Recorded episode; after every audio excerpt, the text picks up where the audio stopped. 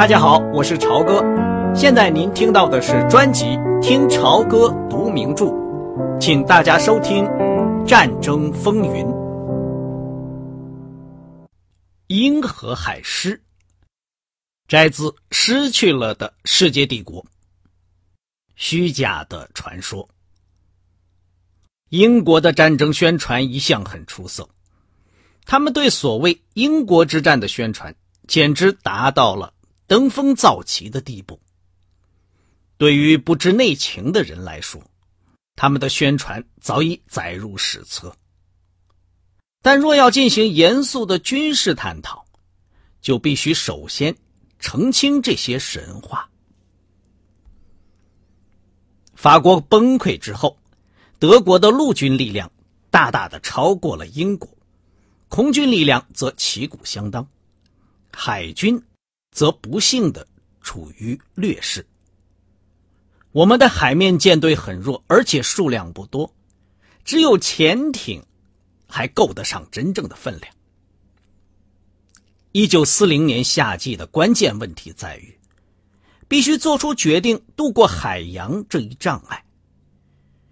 因此，在准备大举入侵的战役中，英国占有举足轻重的优势。我在黄色方案的提纲中早已陈述了我的看法。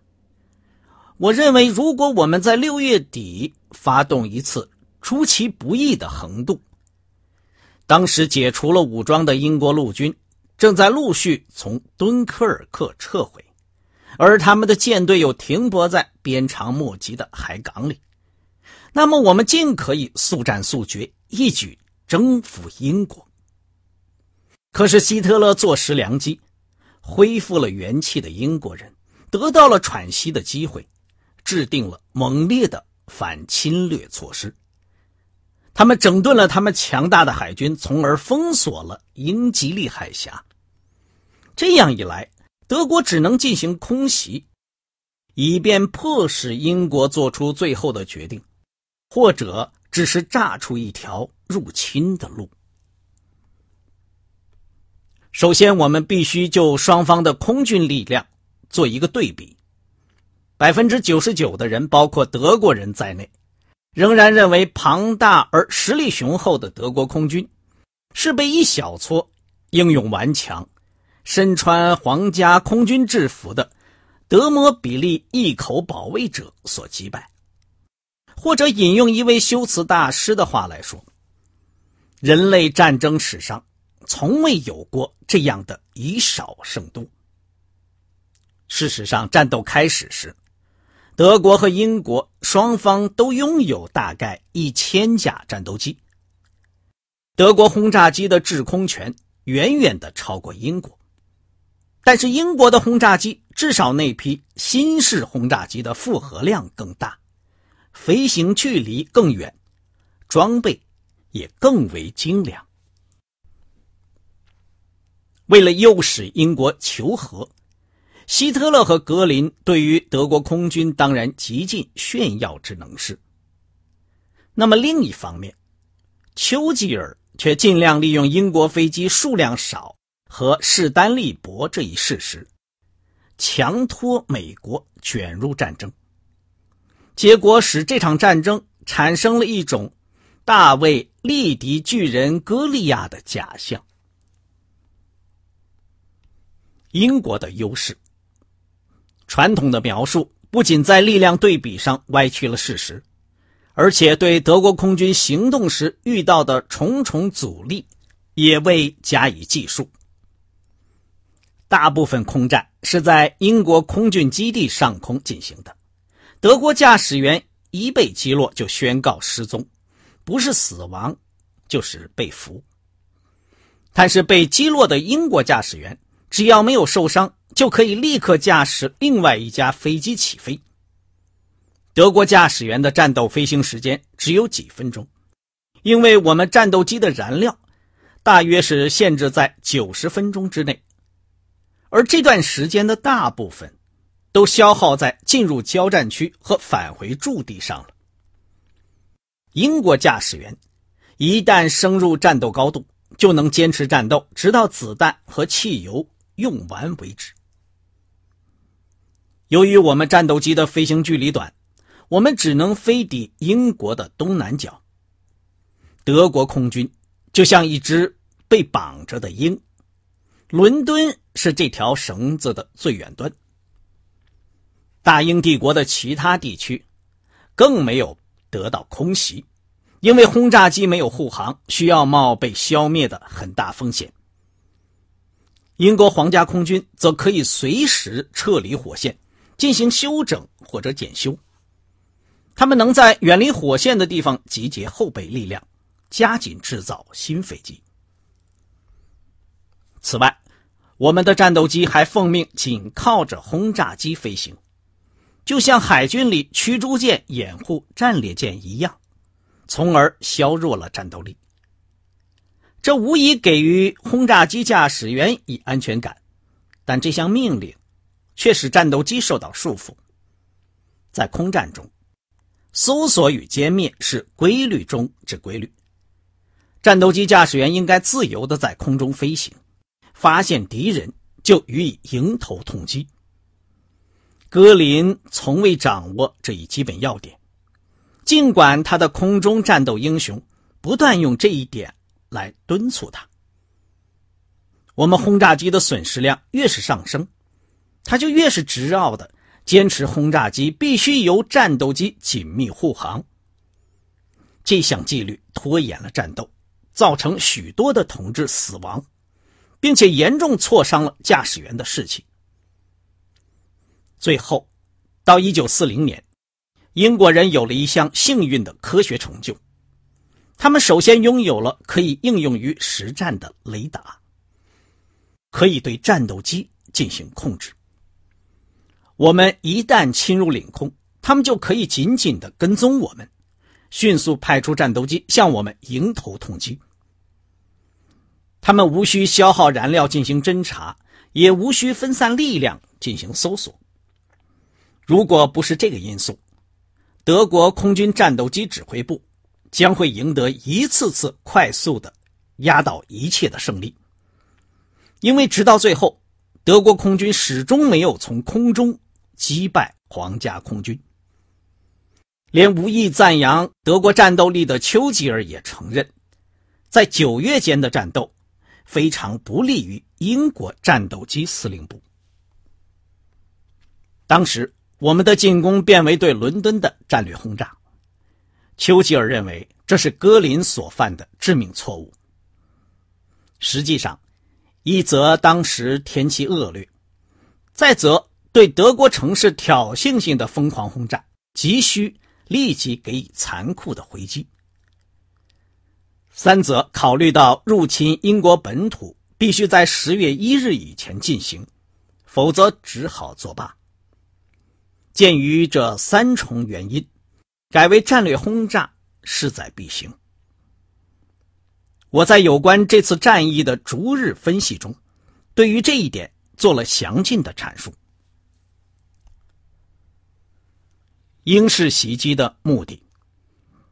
德国空军于一九四零年夏天对英国的一次英式袭击，实质上是一次求和的姿态。这是一次有节制的努力，企图说服英国拖长战争是没有意义的。这次努力必须在进攻俄国之前做出，以便确保我国西部后方的安全。这次失败对德国说来当然是一出悲剧，我们因此注定要在两条战线上进行这场灾难性的世界大战。可是这对英国说来却更加的悲惨，历史学家们对此却认识的非常迟缓。德国参加这次战争毕竟丧失不了什么，英国则不然。在一九三九年，它是世界头等强国。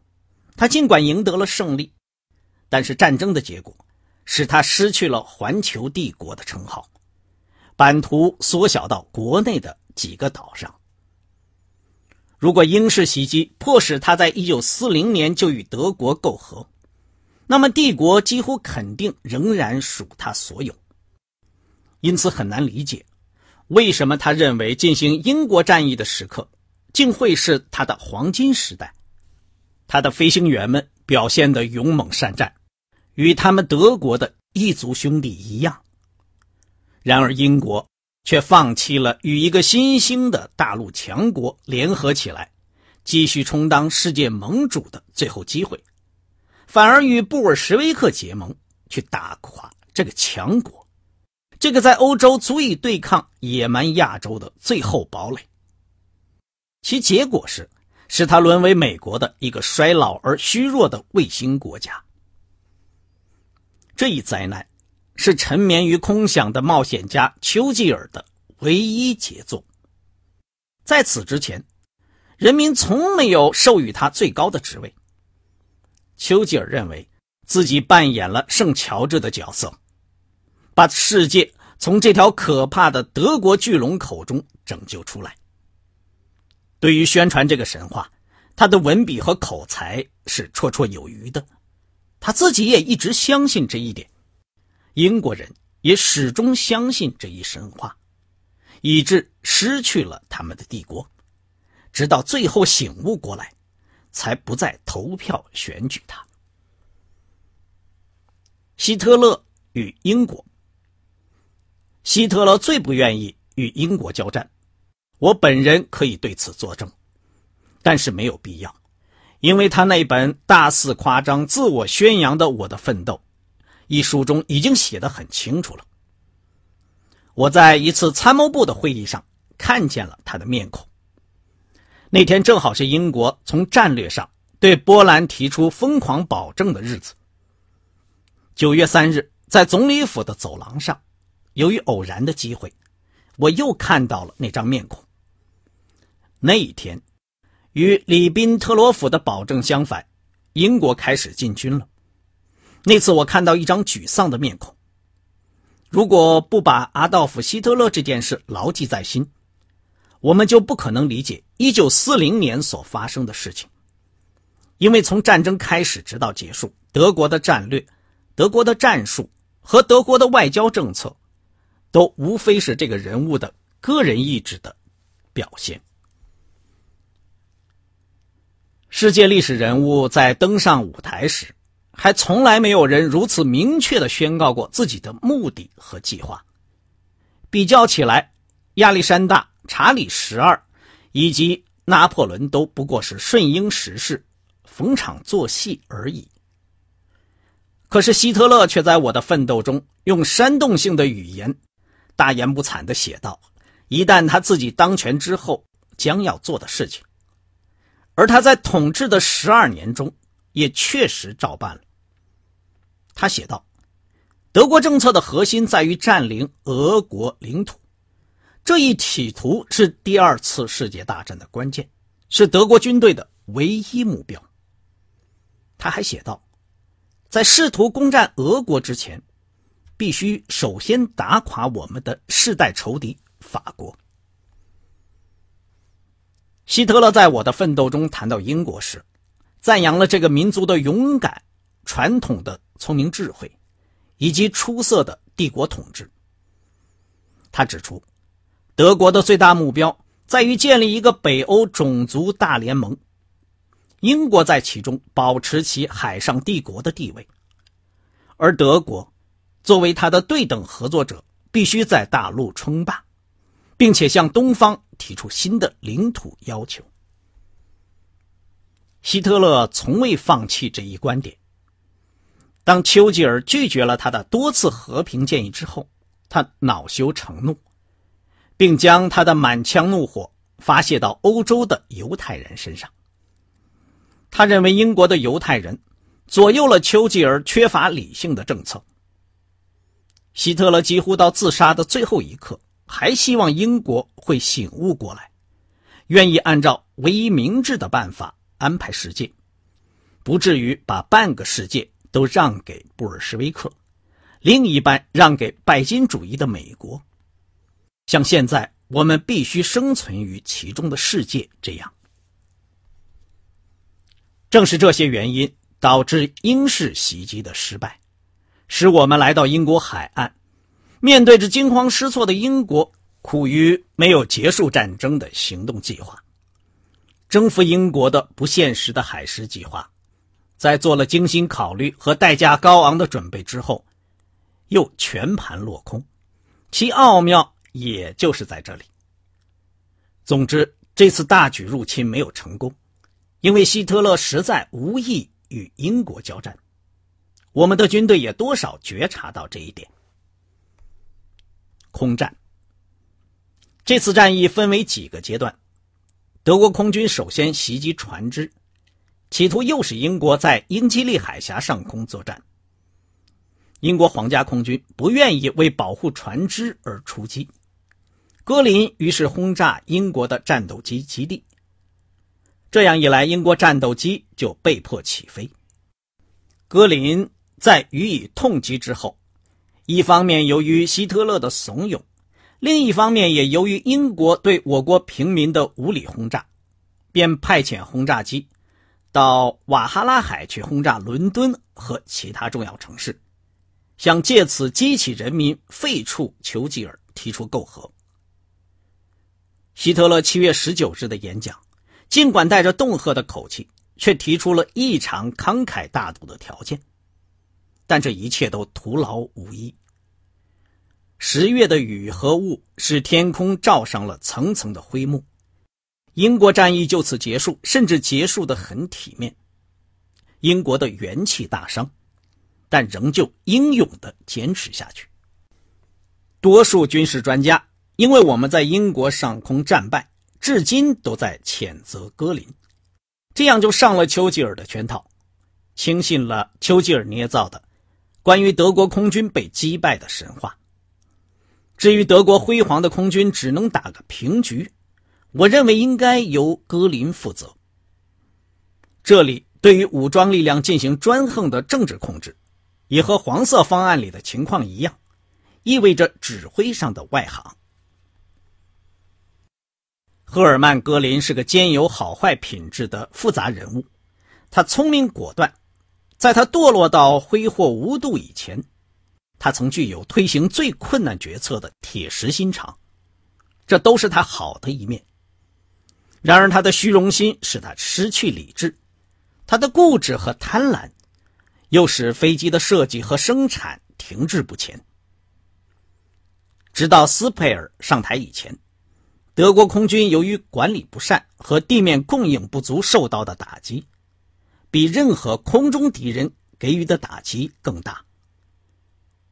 格林否决了生产重型轰炸机的优秀设计，却建立了一支短距离空军作为地面的辅助工具。到了1940年，他派遣了一支装备不多的德国空军，去执行一次次超出他的能力的战略轰炸任务，甚至险些获得成功。作为地面辅助力量，德国空军现在波兰和法国。后来，在进攻苏联的初期，都取得了辉煌的成果。但是，当我们的军队越来越远离空军基地时，他就不能胜任了。不过，在陆地上空展开速决战，他的功绩仍然是无可比拟的。在普通历史书上，希特勒这头猛狮起初向波兰猛扑，然后无情的转向法国。将法国饿死，又用他血淋淋的爪子扑向英国。但当他遭到皇家空军迎头痛击以后，竟然咆哮着退缩下来。他像发疯一般，盲目的停留在海边，搜寻不前。突然掉头向东扑向苏联，结果自取灭亡。其实这些都只不过是丘吉尔战争年代的诡辩。铸成史学上的错误罢了。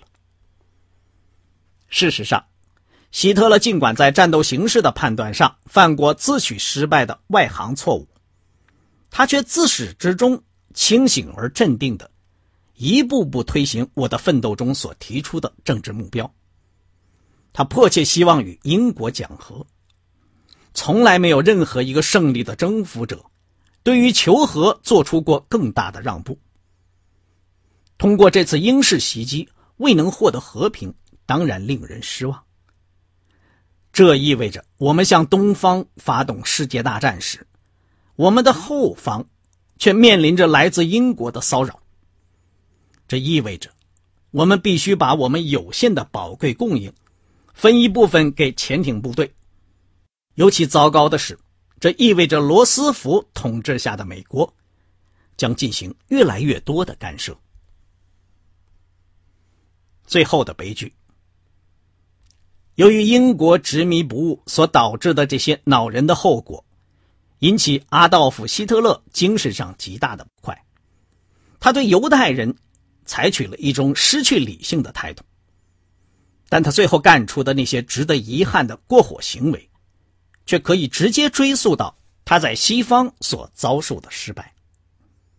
德国如果与英国，即使是一个宽宏大量的中立的英国结盟，就不致走向这样的极端，但是我们的国家被包围了，与世界文明完全隔断了，却与原始的巨人一样的布尔什维克国家展开了一场殊死的战斗，人道的原则完全被抛到一边。